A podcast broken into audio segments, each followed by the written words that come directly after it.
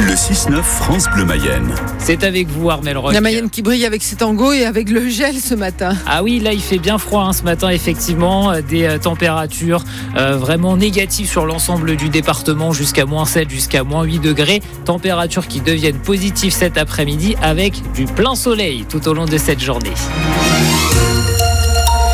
Il dit avoir agi par jeu sans aucune considération politique ou religieuse. Un garçon de 13 ans identifié et interpellé en début de semaine, un jeune Lavallois qui est soupçonné être l'auteur de nombreuses alertes à la bombe en Mayenne, mais aussi en Ille-et-Vilaine et dans le sud de la France.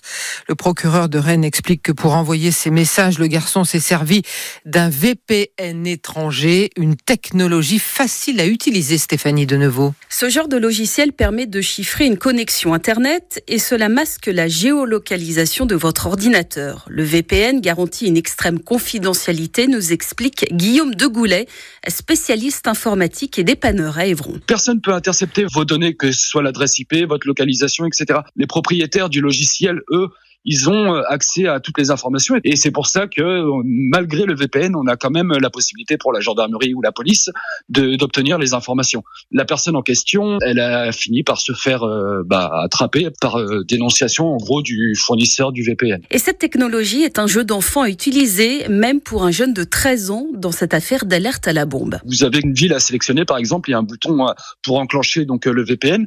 Pour un utilisateur lambda, on n'a pas la possibilité, en dehors de la demande au fournisseur du VPN, on n'a pas la possibilité de, de récupérer vos données. Donc généralement, cette demande, elle est assez longue. C'est pour ça qu'il a été protégé pendant un temps, le temps que finalement euh, l'opérateur donne les informations le concernant à la gendarmerie. C'est pour cette raison que les enquêteurs français ont aussi reçu le soutien d'enquêteurs d'autres pays. Le jeune suspect a été mis en examen. Il souffrirait de troubles importants de la personnalité. L'association L214 ne lâche rien dans son combat contre l'abattoir municipal de Cran. Elle va engager un recours en responsabilité contre l'État pour manquement à sa mission de contrôle vétérinaire dans la nuit de mercredi à jeudi. L'association de défense des animaux a publié des images très choquantes captées en novembre et en décembre à l'intérieur de l'établissement. On y voit des vaches égorgées sans avoir été étourdies avant, comme c'est la règle normalement. Dans un communiqué, la préfecture de la Mayenne a expliqué que l'abattoir était en règle et que seul le visionnage des vidéos ne permettait pas de conclure à des cas de souffrance animale. Une version contredite par le ministre de l'Agriculture la vidéo montre manifestement des non-conformités, a déclaré Marc Fesneau. C'est à lire sur francebleu.fr. Une faible mobilisation hier en Mayenne à l'appel de la FDSEA. Le syndicat voulait dénoncer les méthodes brutales des grands industriels et notamment de Lactalis après l'échec des négociations sur le prix du lait. À Laval, huit manifestants, sept à Mayenne et six sacrants seulement à la mi-journée. Ils demandent des précisions sur leur congé cet été pendant les Jeux Olympiques. Les fonctionnaires de police manifestent leur colère partout en France et notamment à Laval devant leur commissariat. Mobilisation organisée par le bloc syndical jusqu'à ce soir minuit. Et pour le moment, ils n'ont pas d'informations sur l'organisation de leur congé pendant les Jeux Olympiques. Ils savent juste qu'ils ne peuvent pas prendre de vacances entre le 24 juillet et le 11 août prochain. Et ça, ça devient pour eux intenable, selon Sébastien Tessier, le co-secrétaire départemental du syndicat Alliance Police Nationale à Laval. Ça fait maintenant 7 ans qu'on sait que les JO vont arriver à Paris. Euh, ça fait plus d'un an qu'on dit aux collègues que les congés vont être compliqués l'été prochain. Tout le monde veut bien le comprendre, tout le monde est responsable. Maintenant, nous n'avons aucune instruction euh, claire pour le moment sur euh, le déroulé euh, de ces Jeux Olympiques, la prise en charge des collègues qui vont aller euh, en renfort sur Paris, les mesures sociales qui vont être prises pour faire garder les enfants des collègues. Euh, beaucoup de collègues sont, mariés avec d'autres collègues. on a beaucoup de, de, de collègues seuls qui élèvent leurs enfants.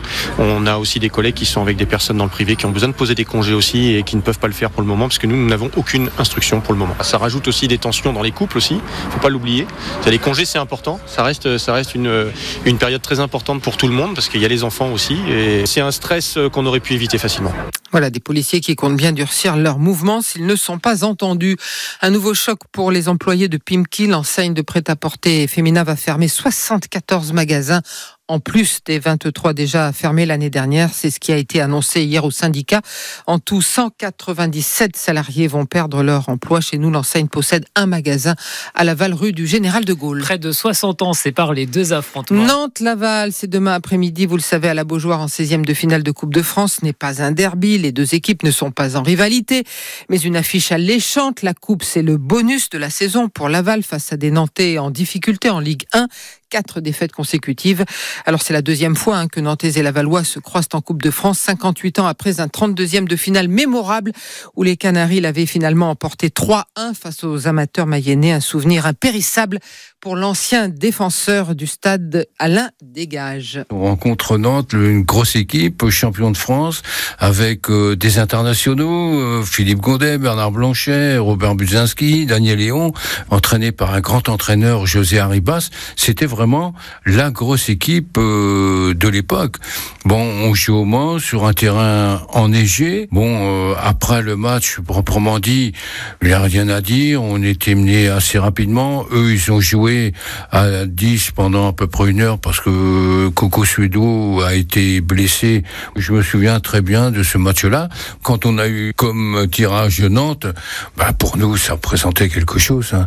Quand on est amateur euh, et qu'on rencontre la meilleure ou dans les meilleures équipes euh, françaises, la Coupe de France, c'est toujours fascinant. Alain Dégage, il avait 20 ans à l'époque. Demain, on vivra évidemment ensemble cette rencontre avec Gilda Mangui sur place, coup d'envoi 17 7h30, hein, vous le savez, pour euh, laisser la place au hand. L'équipe de France masculine qui dispute le tour principal du championnat d'Europe. D'ailleurs, elle débute pas mal. Victoire difficile, mais victoire quand même hier soir à Cologne face à la Croatie 34-32.